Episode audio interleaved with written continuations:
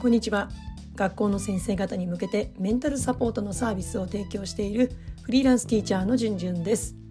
今日は毎日トラブルばかり。学級経営が下手なんです。というテーマでお話ししていきます。まあ、頭では分かってるんですよね。トラブルは。うん。子どもの成長に役立つっていうことはもう100も承知。子供だからトラブルは起こすものなんだと分かっててもまあそりゃ毎日のようにね子供同士のいざこざがあればおいおいまたかっていうふうにね思いたくなるものですよね教師も人間なので。まあ、担任でさえそう思ってしまうわけですから旗から見ている同僚やまたは保護者の方からするとあれあのクラスまたトラブルなの？とかまた子供同士喧嘩してるよっていうそんな印象を持ってしまうものです。まあ、そうするとどうしてもね人間トラブルの原因を何かしらのせいにしたくなるんですよね。まあ、手っ取り早いのがねその原因を担任にしてしまうというこの思考の流れですね。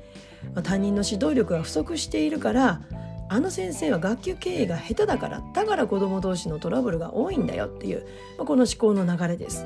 まあ、これはね担任自身も同じで、まあ、ただでさえトラブル続きで心身ともに疲弊しているのに、まあ、さらに追い打ちをかけるようにトラブル全体の責任を自分の指導力の不足ということで矛先を向けてしまうとトラブルの深刻さによってはね自分で自分を精神的に追い込んでしまうことにつながっていきます。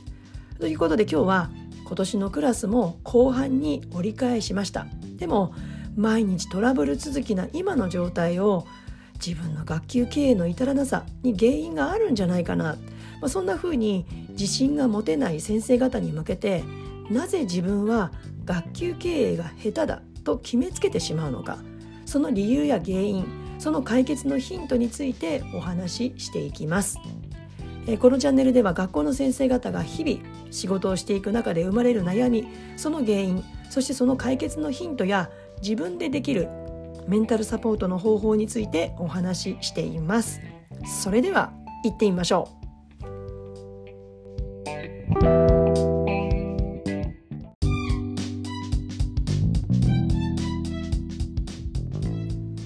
まあ、ご自分のクラスにね毎日トラブルばかりが起こる。だから自分は学級経営が下手なんだという見方はまあこれ当てはまる部分もあるし当てはまらない部分もあるということなんですね。だから白か黒かの極端なものの見方考え方この思考の癖によってその先生ご自身を自分で悩ませている痛めつけているということになるんですね。まあ、私にも覚えがあります。まあ、そもそもね子どもたちはなぜトラブルを起こしているのかトラブルの原因は何かという視点で子どもを見ていくと必ずしも学級経営が下手だとか学級経営の不安不安定さが原因ではないんですよね。4月から新しいクラスがスタートして最初から友達同士とぶつかり合って喧嘩やトラブルが起きる子もいます。もう自我がもうバーンと出てしまう子ですよね。出せる子ですよね。でも一方でゆっくり環境に慣れて、まあ、その間はねあまり自我を出せずにどちらかというとこう我慢したり引き気味で過ごしている。まあ、もちろん性格もあると思います当然喧嘩やトラブルは起きずに過ごしますよねでもだんだん時間を重ねると同時に人と慣れて自我自我が出てきたところで子供たちと衝突するという子たちもいるわけですよね。まあ、それが2学期だったりもう3学期になる子もいるわけです。もちろん1年通してそういう子がそういうことが出ないという子もいますよね。まあ、具体的な場面をイメージしてみたいと思います。まあ、私今低学年の子たちと過ごしているので、まあ、そこからよく起こるうんトラブルの場面を例として挙げてみたいと思います。まあ、子どもたちが行っている遊びのルールこの認識の違いこれが結構元になってトラブルが起こることも多いんですね。まあ、ある子はこの遊びはこうやってやるんだよっていうふうに思ってる子もいるしある子はいや自分がこれまでやってきたのはこうなんだよっていうまあその2人の子とすり合わせができてない状態でいきなり遊び始めるのでトラブルが起きるんですよね。まあ2人で遊ぶやだけじゃないからもっと複数でやるわけですから、うん、その中でいろんなすり合わせができてない状態で、うん、トラブルが遊び始めるからトラブルが起きるのは当然なんですよね。まあ大人だったらね事前にそれを確認し合う作業をしてから行ったりまたは常識と言われる範囲でなんとなく分かっているので大きな食い違いは起こらないわけですよ。でも子供は違いますよね。まあ鬼ごっこやドッジボールなどでよく起こりがちなのがこれよくあるんですけどタッチしたしてない問題ですよね、まあ、子供なのでその子によってはねもう大胆に本当はタッチされているのにタッチされてないもんっていうねこう嘘を突き通しちゃう子もいるわけですけれども、まあ、大体が本当に洋服をかすったか否かのほんのわずかなね捉え違いでトラブルになったりもします。まあ、こういったトラブル喧嘩が1学期は本当にわんさかあって、まあ、それに一つ一つ丁寧に対応しながらクラス作りを進めていきます。まあ、だからといって1学期以降ねトラブルがゼロになるかというとそんなことはないわけですよね。また違う原因でトラブルは起きるわけです。まあ、子どもたちの成長が見られる場面とまるで振り出しに戻ったような振る舞いをすることもあってまあ日々ね一見一歩進んで二歩下がるっていうようなね昭和の歌のように見える子どもたちの姿も実は長い目で見たら成長の過程でしかないわけで、まあ、それを繰り返しながら学校生活が営まれていくわけですね。えー、今日のテーマ「毎日トラブルばかり学級経営が下手なんです」というところで、まあ、ここまでお話をしているんですけれども、まあ、ここからはそんな自分で自分を悩ませている痛めつけている思考の癖をどうやって和らげていったらいいのかその解決の方法についてお話ししていきますまずねトラブルが多いだから学級経営が下手だという一つの現象トラブルが多いという、まあ、事実で全てを判断してしまう、まあ、この場合は学級経営が下手だと判断するこの思考癖これを切り替えるトレーニングが必要なんですよね。まあ、これは当事者もそうだし周囲の大人たちのうんなんか思考癖も私あるかと思います、まあ、具体的に言うと今回の場合はとにかく子供を見ていくことここにフォーカスすることだと思います。悩んだり自分を学級経営が下手だと捉えがちな先生たち、うんまあ、当事者ですよね。それは子供がトラブルを起こす、まあ、その場面では子供を見ているわけです。でも次の瞬間見ているのは子供じゃなくて学級経営が下手だと、まあ、自分自身ですよねまたは同僚であればまたそのトラブルが多い学級担任これを見てしまってる保護者の方であれば我が子の担任これを見てしまってるんですよね。ただ自分を見るのはまだ早いんだと思うんです。もう少し子供を見続けた方が私はいいと思うんです。こんな順番です。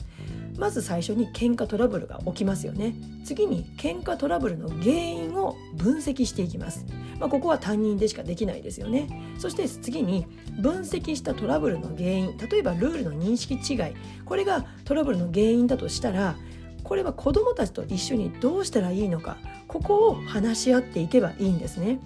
トラブルが多い喧嘩が多いだから学級経営が下手だだから自分はダメなんだっていうふうに思考を進めていくのではなくてなぜトラブルが起きるのか。じゃあそのトラブルの原因が分かったらそれを子どもたちと一緒にどうしたらいいのかっていうことにフォーカスしていく。要はトラブルが続いてるからといって100%自分を責めることはなくて子どもたちの人との関わりスキルやコミュニケーション力を高めるチャンスとなるようにまあ言ってみればこのトラブルというものを国語や算数の教科書に載っているような学習問題考える教材として捉えればいいと私は思います。まあ、ここまでの話をまとめると子どもたちのトラブルの原因というのは生まれて数年しか経っていない子どもたちの人との関わりスキルコミュニケーション力をまさに身につけている最中だからこそ起きるものだと思うんですね。だとすると逆にトラブルが起きないとそのスキルや力が身につかないってことにも気づいていくわけなんですよね。だからこそトラブルの後の対応さえ丁寧に行えば子どもたちにとって絶好の学びの場になるわけです。ただ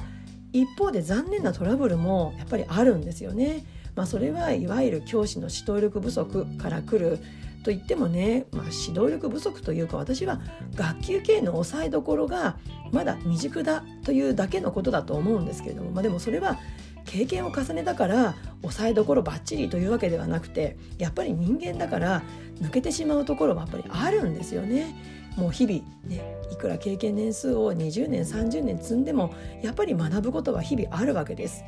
まあ、こういった上でのトラブルになると思います。まあ、これはね教師にも責任はあって教師のうんまあ、このスキルを積み上げていく過程ではやっぱり起こるわけですよね。当然複数の人間が集まって暮らす教室ではやっぱり適度なルールが私は必要だと思うんです。もちろん子どもたちと一緒にルールを作り上げていくということも大切な取り組みです。ただ私は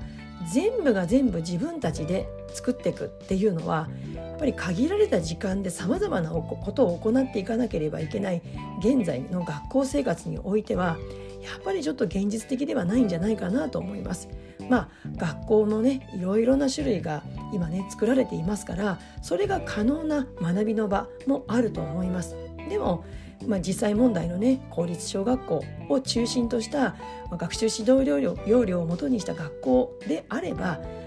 全てのルールを自分たちで作っていくというのは現実的ではないんじゃないかなと思います。だから最低限、まあ、この曖昧な言い方が教師同士の違いを生んでしまうかもしれないんですけれども、まあ、この最低限のルール、まあ、学年でね共通理解を図る必要もあると思いますがそれを子どもたちに提示してあげることで不要なトラブル衝突は避けられるのではないでしょうか。